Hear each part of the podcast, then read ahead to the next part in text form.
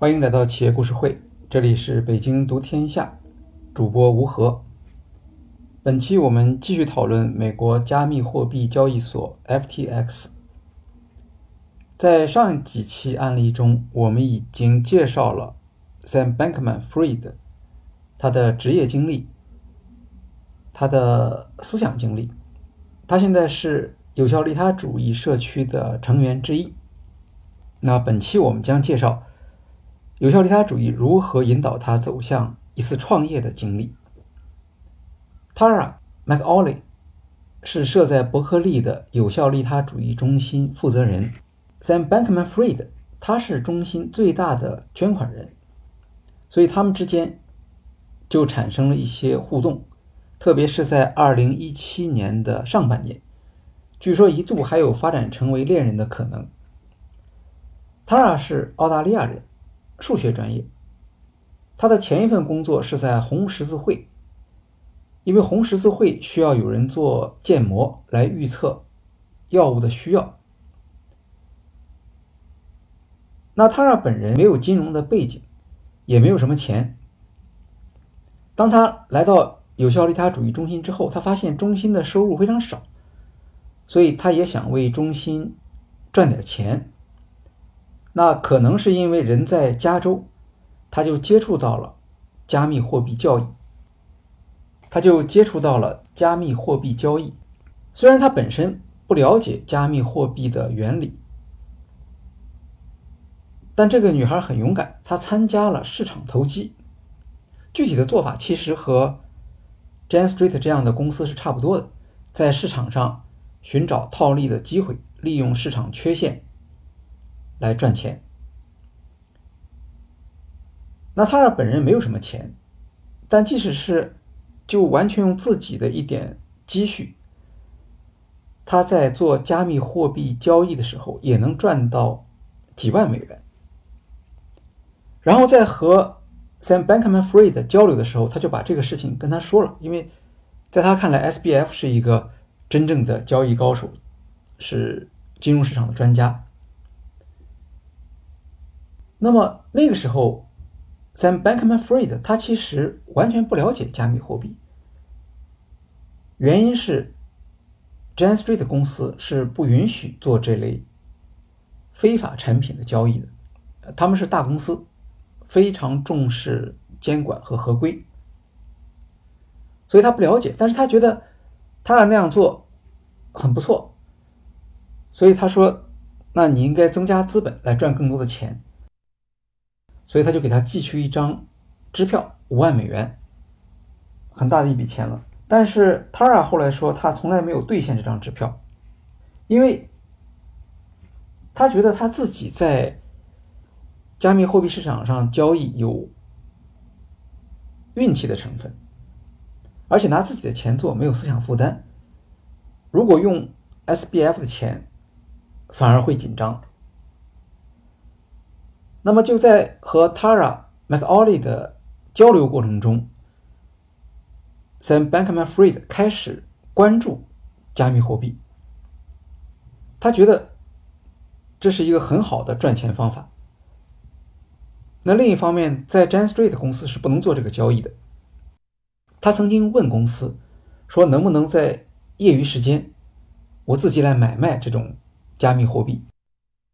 公司的回答也是非常明确的，不可以，因为如果你自己在交易过程中间发生了问题，实际上还是会连累公司和其他的交易员的。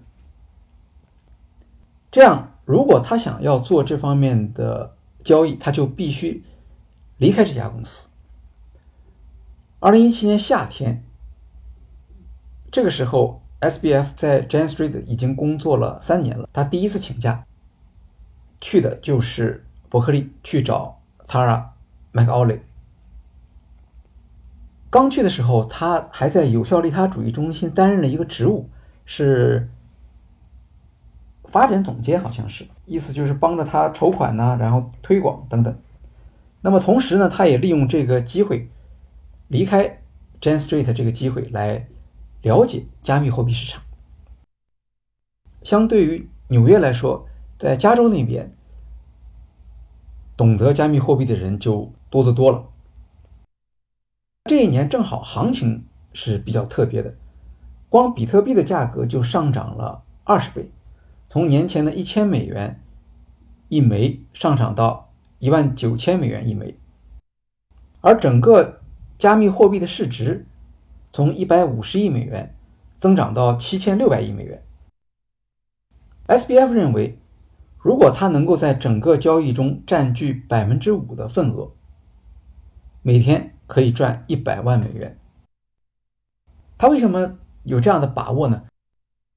因为 Jane Street 在市场上占有的就是百分之五的份额，而他了解 Jane Street 是如何获得这么大的一个份额的。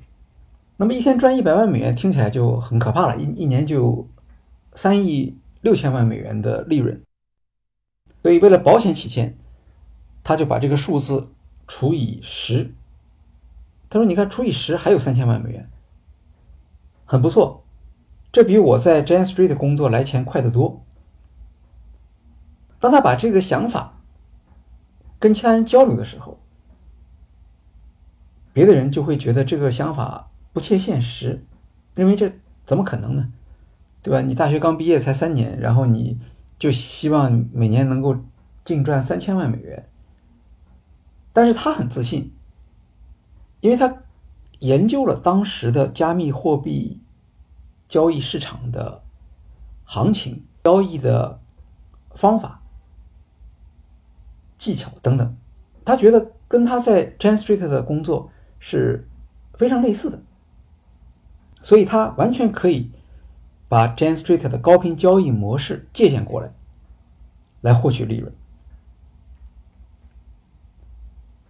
所以他就跟 Tara McAuley 商量，说我们来合作，共同发起一家投资基金，专门做加密货币交易，然后可以赚更多的钱，支持有效利他主义的这个事业。那么他们就成立了一家基金，这个基金的名字叫 Alameda Research。Alameda 还不知道是什么意思，但是 Research 的含义是很明确的。听上去像是一个研究机构，为什么要用这样的一个名字？主要是为了掩盖他们在做的工作是加密货币交易，因为在美国，加密货币交易是违法的。那么，如果你的新的投资基金的业务是做这个，银行都不能给你开户，那就谈不到创业。由此来看，阿拉米达的宗旨其实是比较简单的。利用加密货币交易市场的套利机会，赚尽可能多的钱，用来支持有效利他主义目标。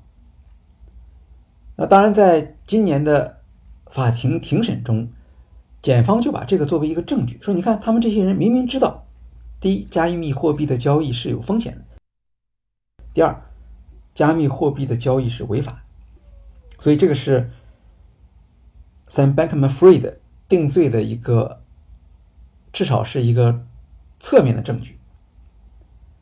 现在我们回到他们创办公司这个场景，那要想办好一家投资公司，肯定靠他们两个人是不够的。他们面临的第一个问题是交易的工具。Tara McAuley 他是用业余时间交易，有一搭没一搭的，然后。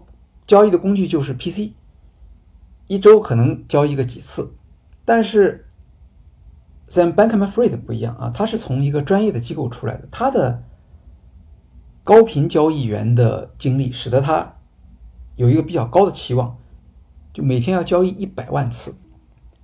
那么要交易一百万次，而且这个加密货币市场它是不关门的，任何时候都可以交易，所以他们就有两个人力方面的瓶颈。首先，他需要技术人员；第二，他需要交易人员。那 Sam Bankman-Fried，他的优点或者说他特别擅长的是发现交易的模式和套利的机会。也就是说，只要市场上存在着效率的缺陷，他就有机会去利用这个缺陷。但这只是高频交易的前提之一。实现高频交易还有另一个条件，需要有程序来自动执行交易的命令，因为它可能一秒钟就要做几千次交易。那这样的话，你对高频交易程序的要求是非常高的。在 Jane Street，在 Bankman-Fried，他只负责交易模式这一块软件方面是有专门的程序员来负责的。到了 Alameda 也是一样，SBF 自己他曾经说过，说我不是编程方面的天才。他说我甚至不会判断程序员的好坏，所以他必须要找一个真正的技术专家来负责这方面的工作。这个呢没有难倒他，他找到的技术专家叫做 Gary Wang。Gary Wang 那个时候在 Google 工作，是 Google Flight 的程序员。他们两个实际上是很早就认识了，在中学时代，他们参加过同一个数学夏令营。这些夏令营实际上是 MIT 点招拔尖学生做的这种活动。在这个夏令营里，他们会做一些测试，呃，然后如果表现好，那么大概就可以直接进入到 MIT 里。进了大学以后，他们俩专业不一样。Gary Wang 选的是数学和计算机科学，SBF 选的是物理学，选修数学。那么在 MIT 期间，他们两个人是曾经有比较密切的往来的，住在同一间宿舍里。Gary 毕业之后在 Google 工作。他曾经向 SBF 抱怨过这个工作很无聊。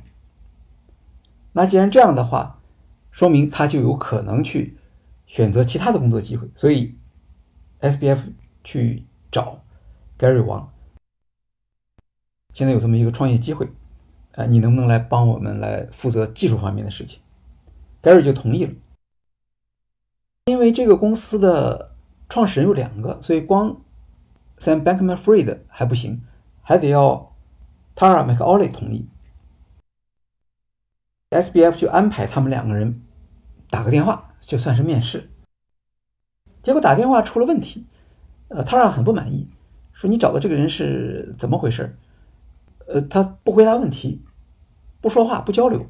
那电话面试你不说话，我们怎么怎么面试你？SBF 只好跟 Tara 保证说，这个呃，从小我们就在一起。多么多么厉害，呃，他不说话没关系，他来了你就知道他是个什么样的人了。这里面我们就看到了 Gary 王不喜欢和人讲话到了什么程度。他的这个特点在整个 FTX 非常出名，因为好像没有多少人听过他讲话。Gary 王后来成了 FTX 的第二号人物，很多记者想约 SBF，有的时候没有时间，那他们说，哎。那二号人物，我们采访一下也是可以的，但这是不可能的。甚至在这次法庭审理之前，在整个互联网上都找不到盖尔王的照片，只有一张背面的照片。这个是福布斯富豪榜为了把这些人名列出来，他们必须得有张照片，所以他们找到了一张。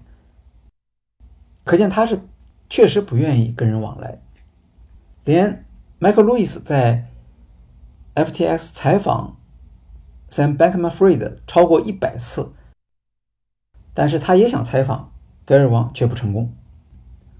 一直到今年十月份的时候，审理 FTX 案件，那么盖尔王是主要证人，这个时候他就出场作证，那必须得说话了。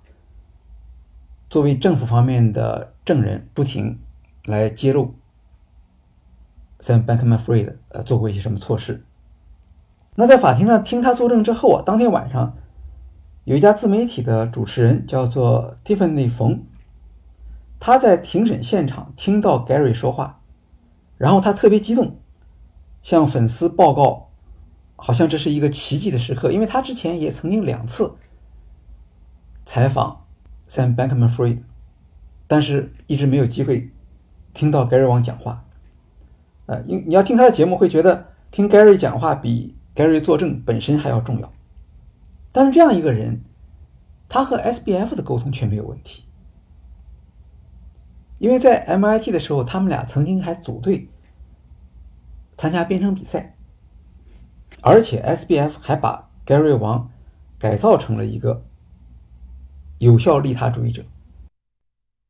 华人做有效利他主义者应该是不多的，这算是 SBF 的一大成果。后来他把格瑞王请到了伯克利，那现场见面了，还是不说话。他俩当然不满意，但是他说也想，既然 Gary 能够考进 Google，能够考进 MIT，那说明他的技术能力肯定很强啊。而且现在你 Alameda 也只是一个空中楼阁，到底能不能做起来，能做成什么样子都不知道。所以有 Gary 王这样的人愿意加入的话，也就可以了，没有什么好挑的了。那么，即使从今天的角度来看，邀请 Gary 王加入，也是 Sam Bankman-Fried 所做的最聪明、最重要的创业决策之一。因为后来 Alameda 也好，FTX 也好，他们的所有程序几乎都是 Gary 王一个人写的。那关于这个事情呢，是没有任何争议的，不像 FTX 的故事很神秘啊，有很多事情大家到现在还不清楚。但这个事儿大家都很清楚。第一盖瑞王不说话；第二，所有的程序都是盖瑞王一个人写，而且对于他的技术方案的质量，行业里的评价也是不错的。那这是第一个 Sam Bankman-Fried 找来的高管。后来的两位核心高管也是在这个时候。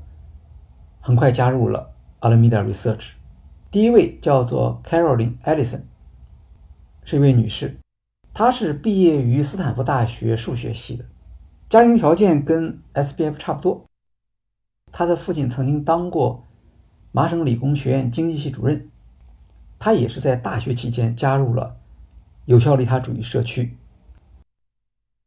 斯坦福大学也是 Jane Street 去招募员工的一个主要的。地方，所以他在大学期间就接受了 Jane Street 公司的广告，然后到他那儿去实习。实习的时候，SBF 正好可能是刚刚转正还是怎么样，反正他是他的这一批实习生的导师，就年轻人在一起很熟悉。那么在 Jane Street 工作一年以后，呃，Caroline 他慢慢对公司的环境不太满意了。再加上他个人遇到一些情感上的问题，所以他也想换个环境。而这一年正好很巧，二零一七年，Jane Street 就派他回斯坦福招募新人。哎，我们看 Jane Street 这家公司的很有特点，因为他的交易员入职要求很高，但是显然你让公司的那些合伙人呢，那些年纪大的人去学校去宣讲，肯定效果不好。让他们的师姐去，差个一两岁，是非常聪明的一个做法。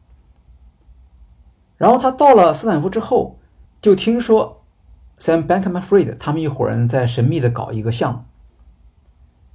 哎，一听说这个项目可能能赚大钱，而且又很秘密，他就感兴趣，他就去找这个 SBF 啊，因为他们很熟，所以他就问他到底是怎么回事。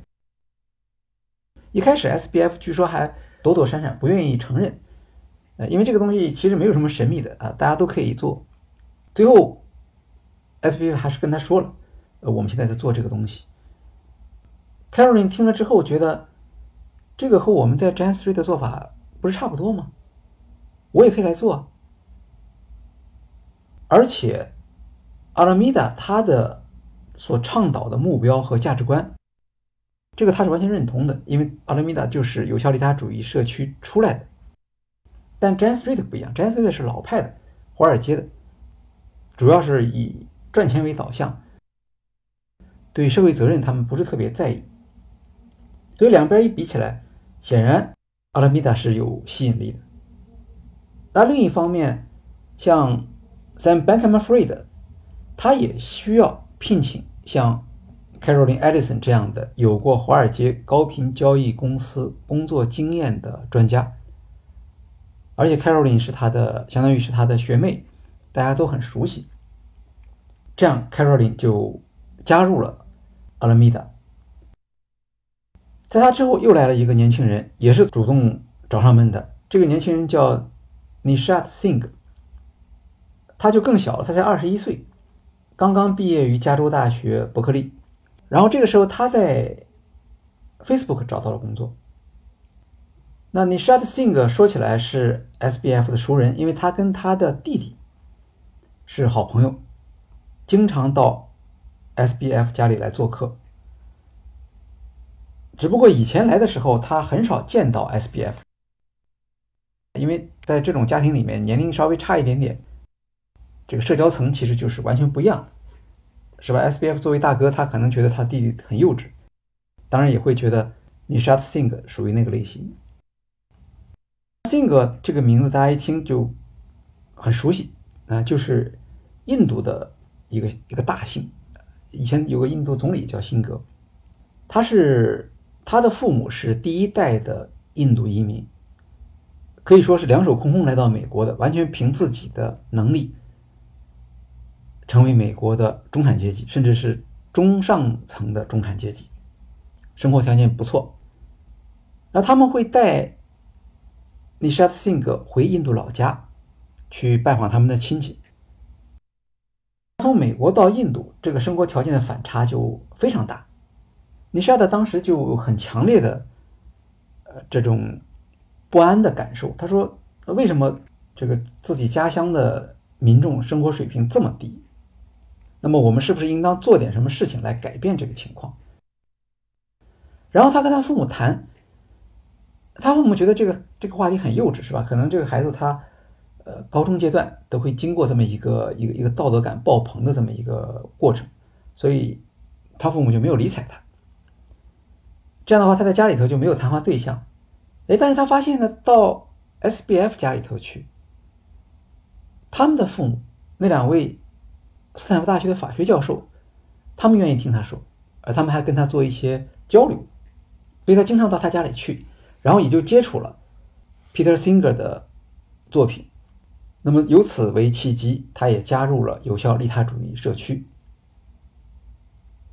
像 Nishat Singh 这样的家庭条件不错的学生，少数民族接受有效利他主义的思想的感染，这是很正常的。那么他听说 SBF 在办这样一个公司之后，找上门来，自愿提供服务。哎，你们有什么需要我做的，我愿意跟你们一块做。但是他也说他有问题，他说我不懂金融，我甚至不能区分股票和债券。那么对你们有用吗？而 Sam Bankman-Fried 说，你不需要懂金融，因为我们要解决的都是工程问题。其实他的潜台词是说，金融问题他都已经解决了，是吧？但是他不能够把他们把这种金融问题变成一个。软件工程的情况，这个需要 Think 他们来做。后来，呃，整个公司的技术基本上就掌握在 Gary Wang 和 Nishat Singh 手上。其中，Gary Wang 因为他不跟人说话，所以他就不能做管理工作，他只能是写这个基础的代码。真正管理那些软件工程师的工作是 Nishat Singh 来做的，很小的一个小孩儿。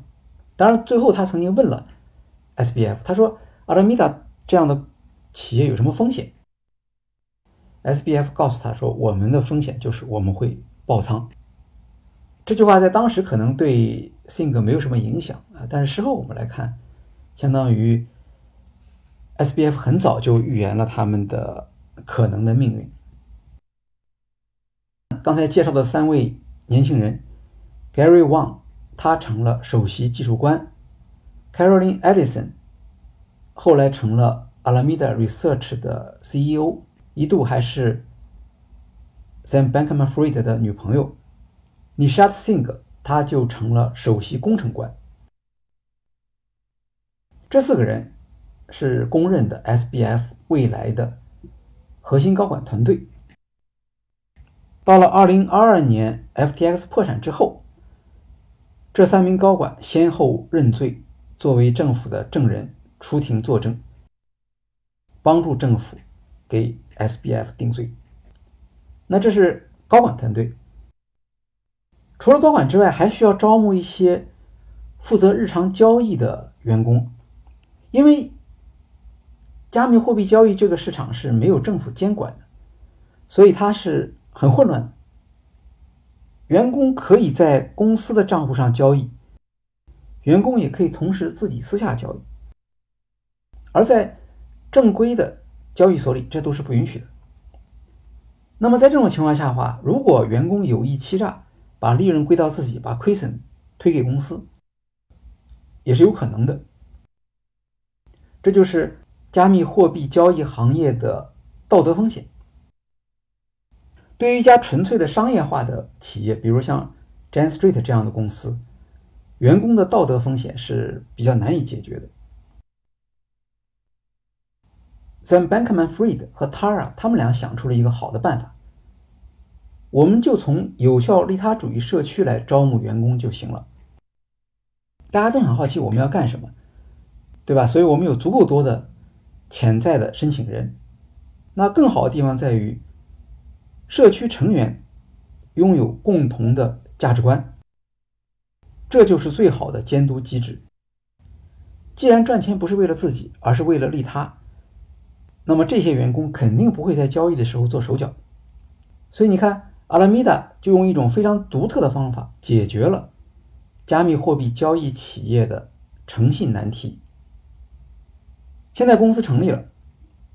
假如我们把时间倒回到那个时候，一位风险投资家在这个时候遇见了 Sam Bankman-Fried，他会觉得这是一家相当理想的创业企业。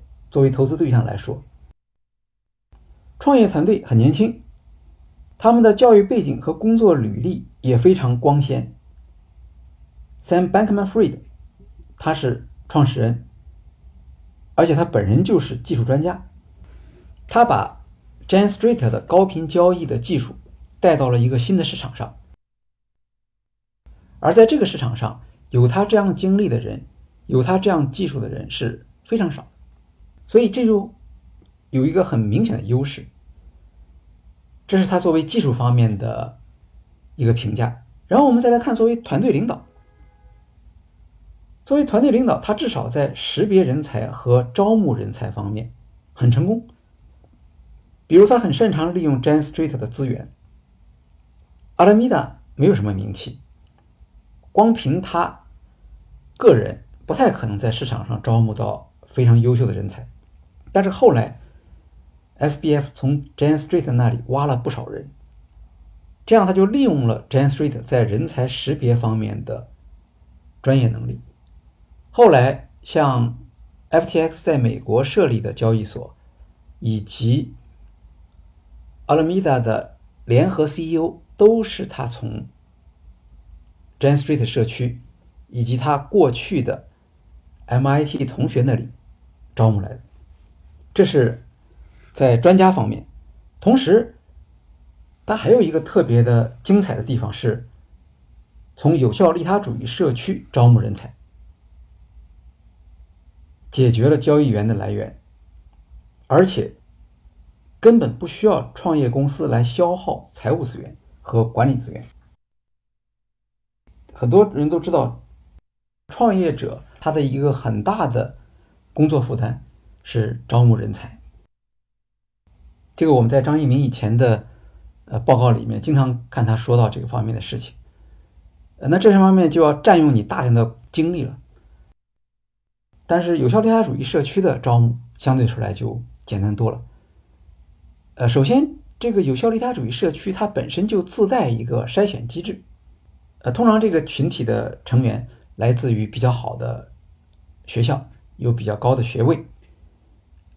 然后再加上他们的价值观没有问题，这样的话，他的人才的招募就变成了一项竞争优势，也是一个很高的竞争壁垒。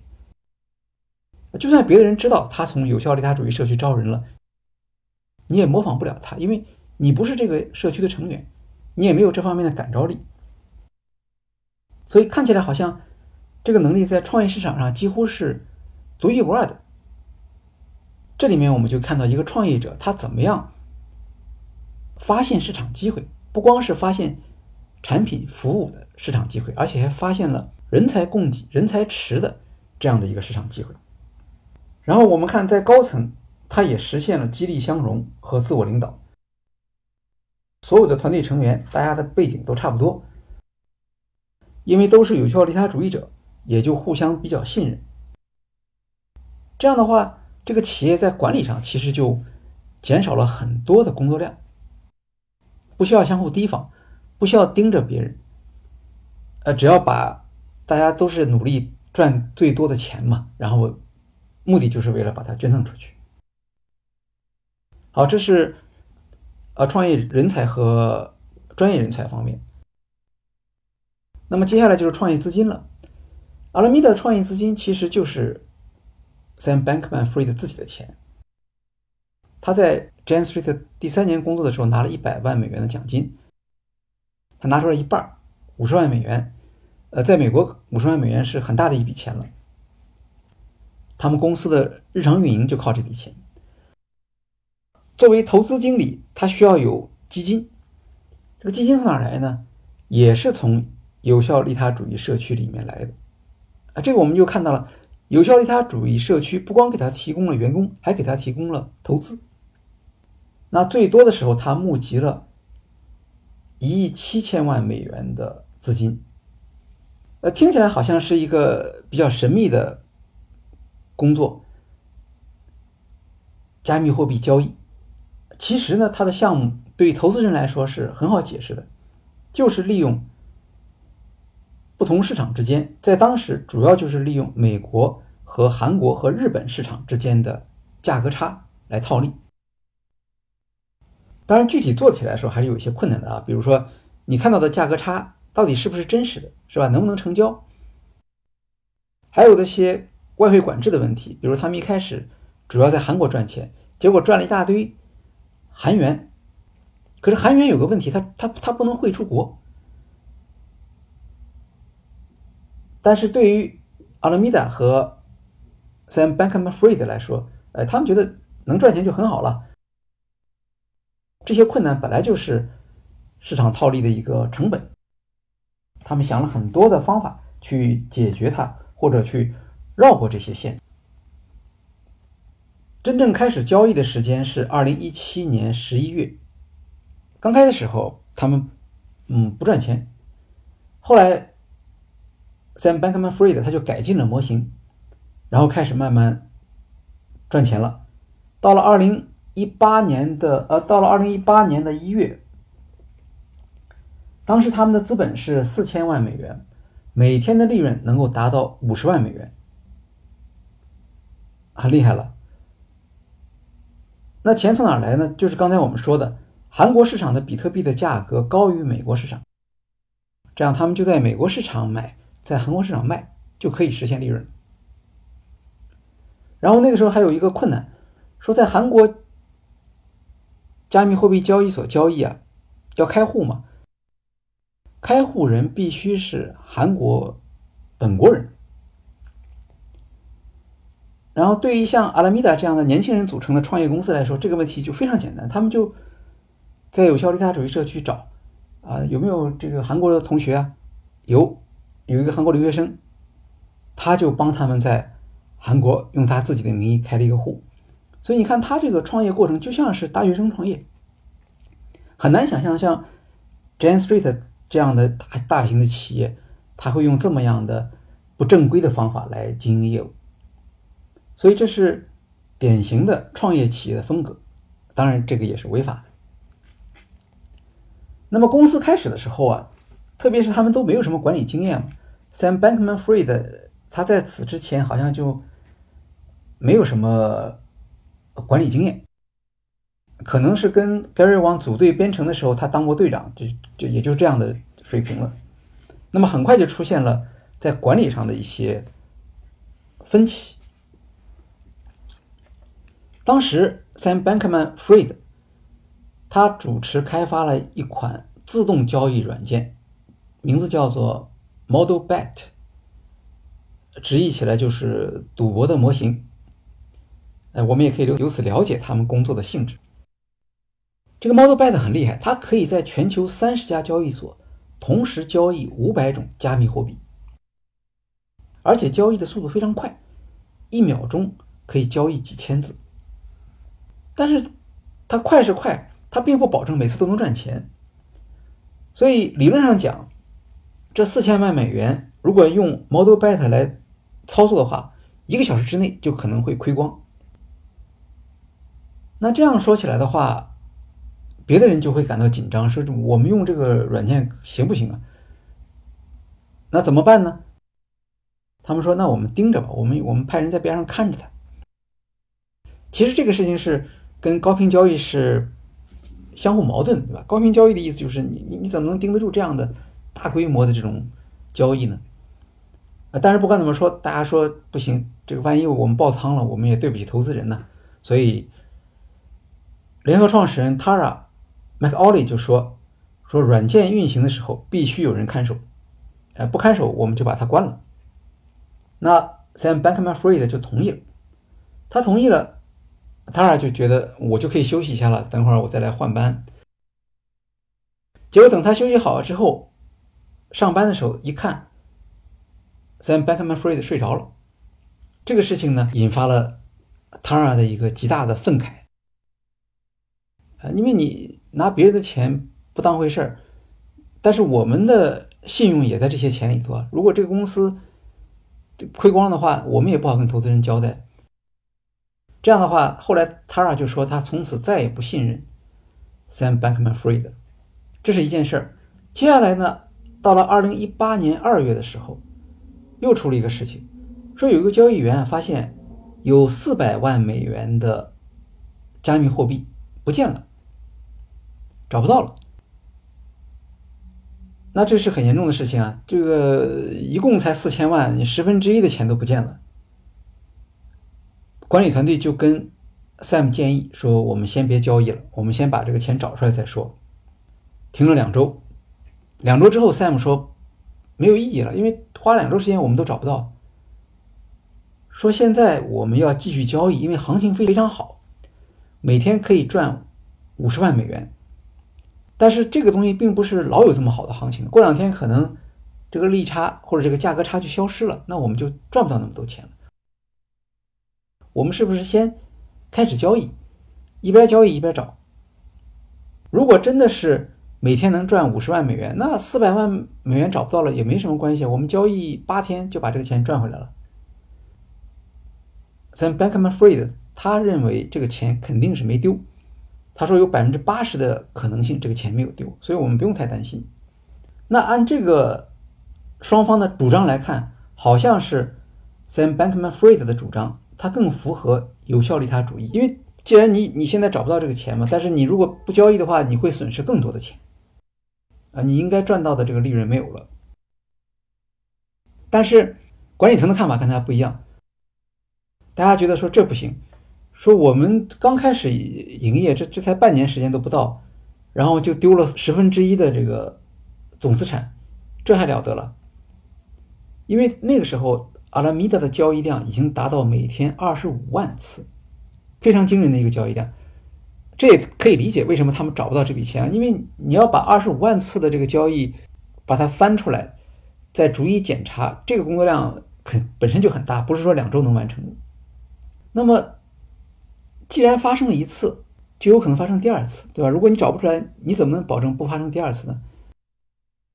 如果下一次又百分之十没有了，那那几天下来，我们这钱不就亏光了吗？所以管理团队的看法也有道理，他们说我们得跟投资人报告。Sam 就说这怎么报告？报告了人家就就不投资了，对吧？我们不如趁这个机会继续操作赚钱。所以这里面就出现了一个一个比较重大的文化冲突。我们有效利他主义的道德边界究竟在哪里？我们是不是因为可以多赚点钱，所以我们就可以隐瞒这个事情，不向投资人报告？还是说，我们就应该停下来，宁肯不做了？那就在这个时候呢，Sam 所预言的这个情况出现了，就行情开始变了。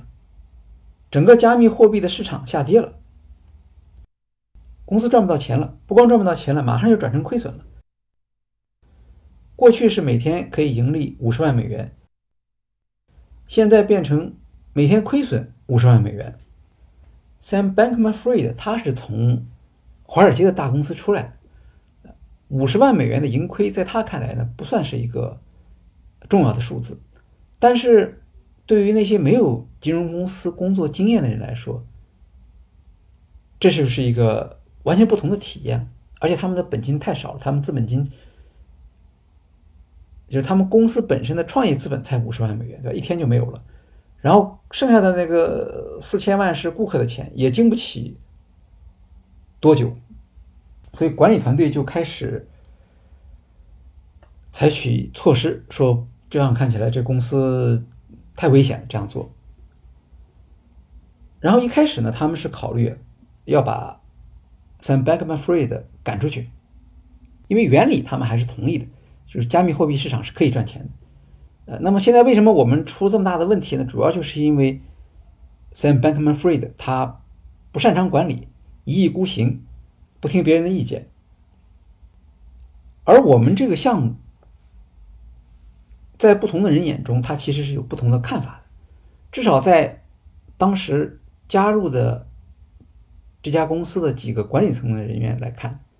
他们会觉得我们是做了牺牲的，我们是把这个作为一个有效利他主义社区的项目，是为了帮助有效利他主义社区获得资金才来做这件事情。我们不是说把它看成一个普通的创业项目来赚钱的。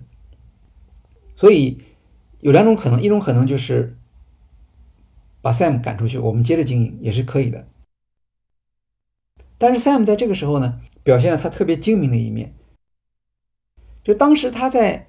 成立这家公司的时候说的比较含糊，呃，有人后来揭发他说那个时候他说他只要百分之四十的股份，结果真正到了注册的时候，他只注册了他一个人，等于这家公司百分之百归他一个人所有。这样的话，从公司法角度来说，想要把他赶出去是不可能的。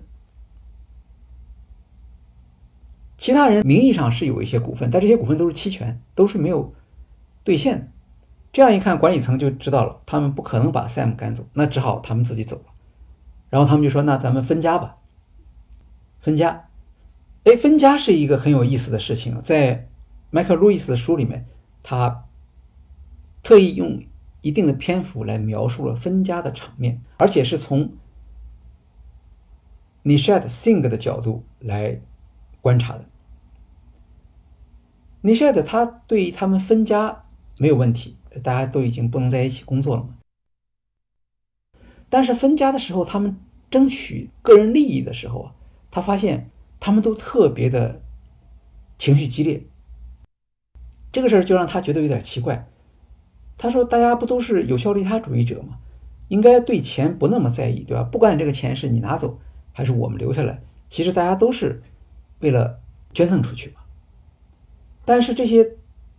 退出的管理层，他们就要求 Sam Bankman-Fried 为他们支付补偿。后来，你 s h a d 才知道，这样的要求和有效利他主义的原则并不冲突。因为那些人告诉他，他说：“你看，啊我们阿拉米达用来投资的钱从哪儿来的？是有效利他主义社区投资人给的。可是这些钱，你知道他们收多少利息吗？”他们并不是无偿的借给我们，用来支持我们的这个工作的，他们是要收利息的，而他们的利息是百分之五十，非常高。非但不像是一个热烈支持的这么一个表达，反而好像是一种勒索。因为有效利他指的是个人对社会承担的责任，但是我们个人和个人之间并没有承担这样的义务。好，这个问题解决了。你说他没话说，那他又问了另一个问题。他说：“你看现在公司已经亏损了，那你们为什么还要求一个比较高的补偿呢？”那管理层就跟他说：“说公司为什么亏损？亏损就是因为有 S B F 这样的人，他才是公司的负资产。如果没有他，我们本来就是很赚钱的一家公司。所以我们只是为了寻求公平。这样经过一番争议之后，这是二月份的事情，到了四月份终于结束了。二零一八年四月十九日，整个公司的管理层加上一半的员工退出了阿拉米达。据说，Sam Bankman-Fried 向他们支付了两百多万美元的补偿金。那这个事儿不只是阿拉米达公司的一个内部事务，它也是有效利他主义社区的一件公共事务。因为当时这是一个传奇的故事，大家觉得哎很有意思，华尔街来了一个人，他跑到这儿来招募了一帮我们的兄弟，然后要办一家这样的公司为我们赚钱，所以。打起来了以后，我们可以想象，有效利他主义社区内部也出现了一个分歧，啊，大家都要选边站嘛。Sam Bankman-Fried 后来承认说，他这种做法对有效利他主义社区造成了损害。他请他们到公司来，是因为他认可他们，很尊敬这些人。结果所有人到了公司以后，都说，都指责他。做了错事，也就是说，开始的时候是满怀诚意，双方都是觉得很开心，结果最后却不欢而散。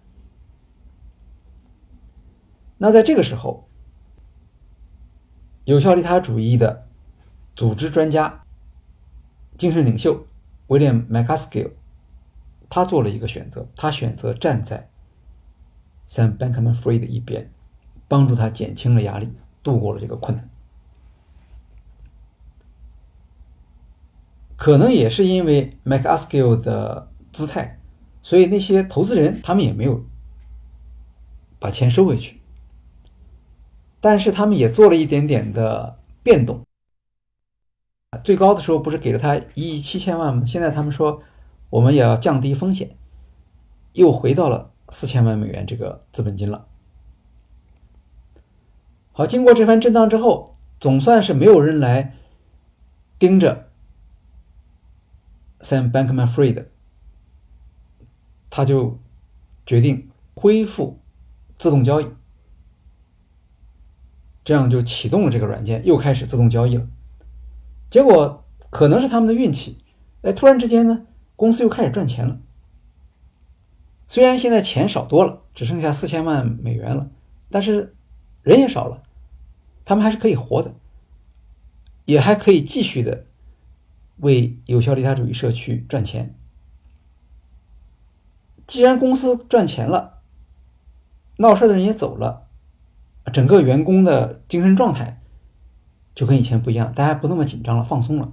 一放松，又产生了其他的一些好处，比如说那个失踪的四百万美元加密货币现在找到了，这个货币叫 Ripple。这个 Ripple 他们当时是从美国的一家交易所汇到韩国的一家交易所。那 Ripple 这个加密货币比较特殊，当时可能比较新，所以两家交易所他们的计算机语言不兼容。韩国这家交易所收到了价值四百万美元的 Ripple，但是他没有收到他的账户名，或者说他没有能够识别他的账户名，所以韩国方面也很紧张。我们手上拿了这么多钱，但是我们不知道这个钱是谁的。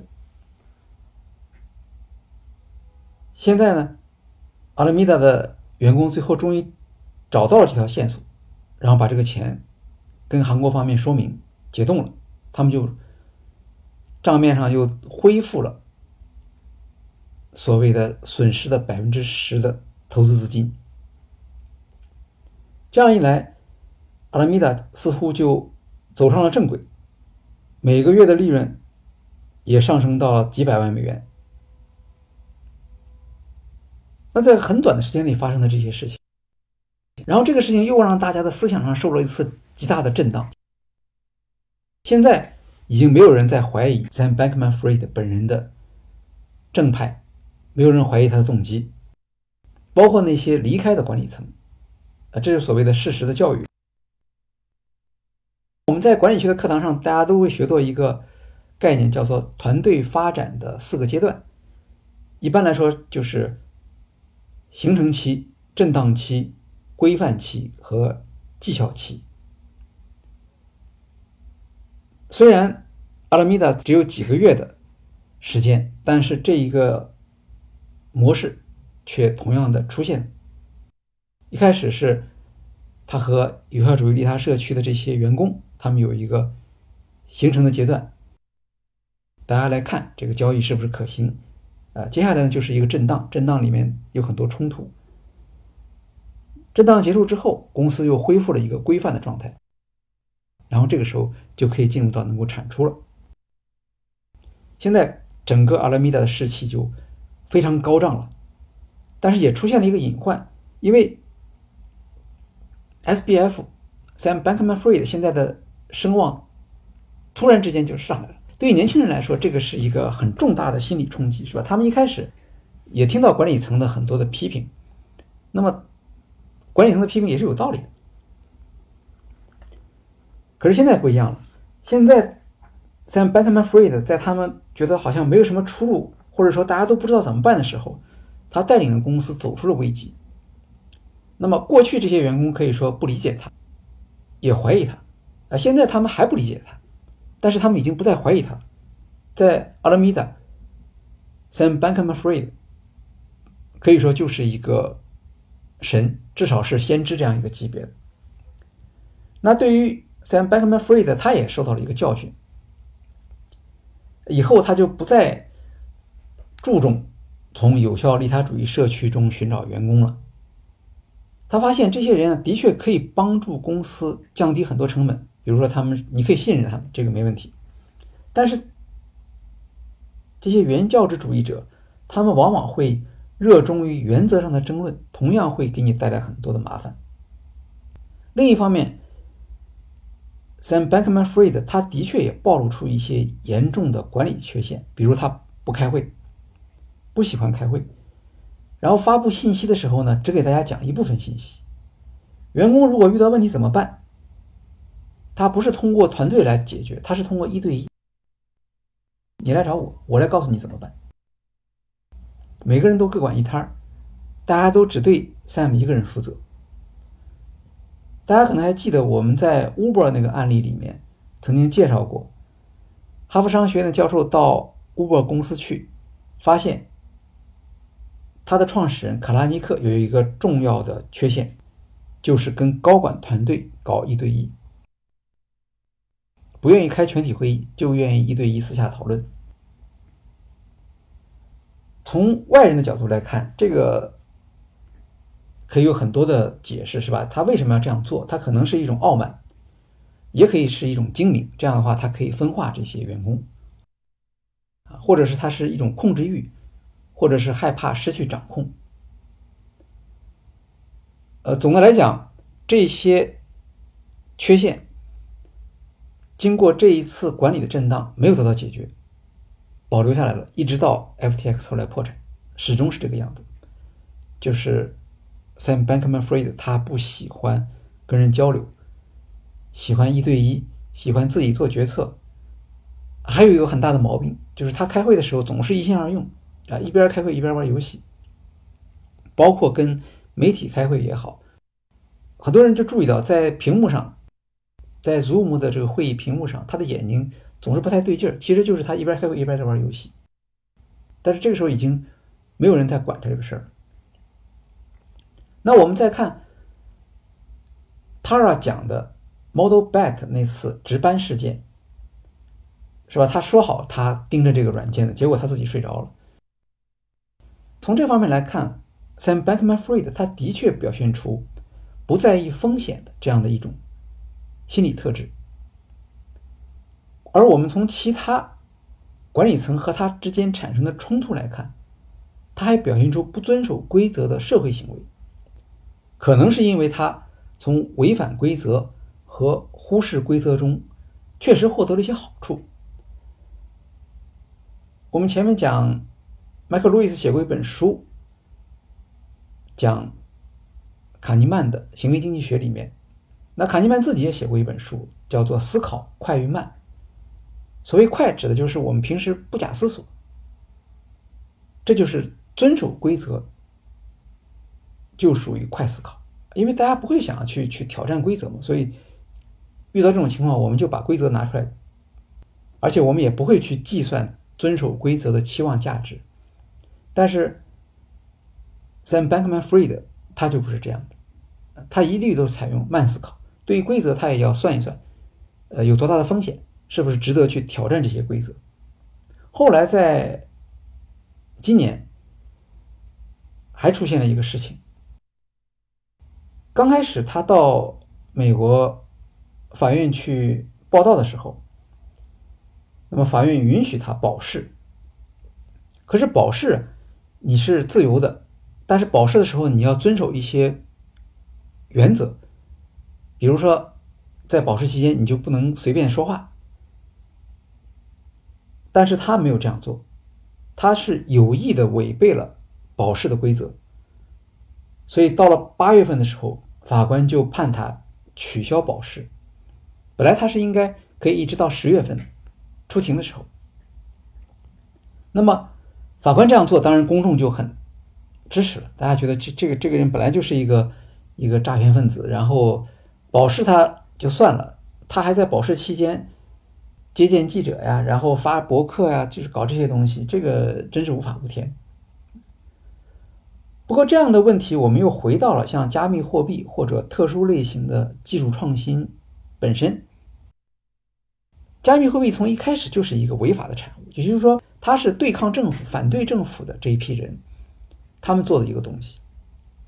如果你按照卡尼曼所说的“思考快与慢”，如果你只会快思考的话，就不会有加密货币这样的一个创新了。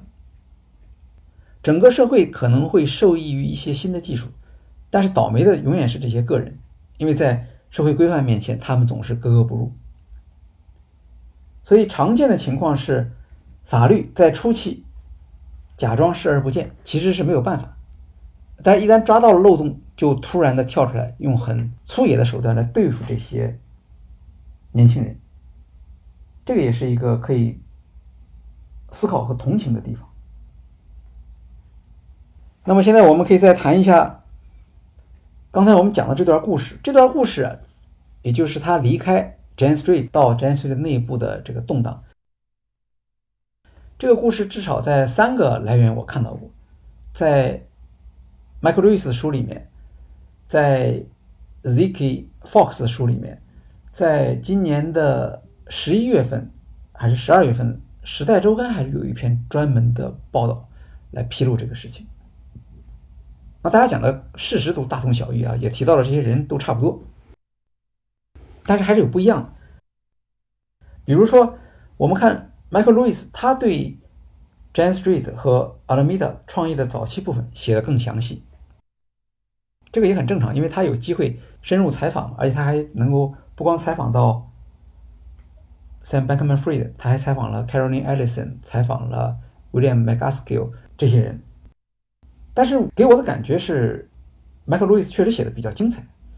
比如说，组织震荡那一部分，大家都会从 Sam Bankman-Fried 他的这种呃管理上的失能啊，他的这种傲慢和独裁的这些方面来写。但是迈克·路易斯的角度就不一样，他是从 Caroline 和 Nishad 两个人的观察来入手。这样写的就显得比较生动。在这一章，他有整整一章讲这个故事。在这一章开始的时候，他说的是，Caroline Ellison 加入公司大概三周左右吧，他给家里打电话，哭诉他的工作中遇到了危机。其实 Caroline 听 Sam Bankman-Fried 讲了之后。他就很快从 Jane Street 离职了，但离职之后他自己去玩了，他没有去加入这个公司，所以他加入的时候已经是二零一八年三月。我们刚才提到了二月份开始，SBF 和管理层起了比较大的冲突，所以三月份正好是他们的高潮，四月份他们就分手了嘛。结果 c a r o l i n 到了公司之后，发现跟当初 SBF 向他描述的公司情况。完全不一样，这是一家管理非常混乱的公司，而且懂的人也不多。所有的员工里面只有一个人有过交易员的经历，而所有的管理层都站在了 Sam Bankman-Fried 的对立面。而他们来了之后，他去了公司之后，他们也把他当做是一个可以助力的力量，因为大家都是有效利他主义社区的成员嘛，而且他上大学就在这个地方，所以他们觉得他是一个自己人，就天天跟他告状，说他不要相信 SBF 啊，然后说你加入这里是一个错误的选择。那他也分不清楚怎么回事，因为他在 Jan Street 的时候，整个公司上下对于 Sam Bankman-Fried 是非常欣赏的，呃，是他们的实习生的榜样。到这儿来了，他变成一个坏蛋了，啊，办事儿不懂得呃沟通啊，不懂得妥协。那到底是怎么回事呢？Karen 那个时候，他大学毕业也没有多久啊，也是个非常年轻的人，所以面对这种情况，他就有点后悔了。他觉得，你看我放弃了那么好的一个工作，呃，投奔 Sam Bankman-Fried，结果他给我一个烂摊子，现在我都不知道怎么做。你看，有效利他主义的理想是一回事儿，在现实中加入一家这样的公司，肯定是另外一回事。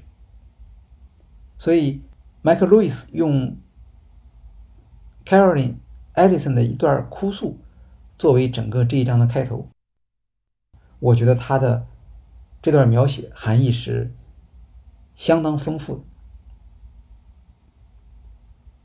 以上就是我们这一期音频的主要内容。下一期我们会讨论在阿拉米达之后。Sam Bankman-Fried 如何为公司寻找第二增长曲线，也就是 FTX 的创业经历？欢迎大家到时候收听。好，今天的企业故事会就介绍到这里，谢谢大家。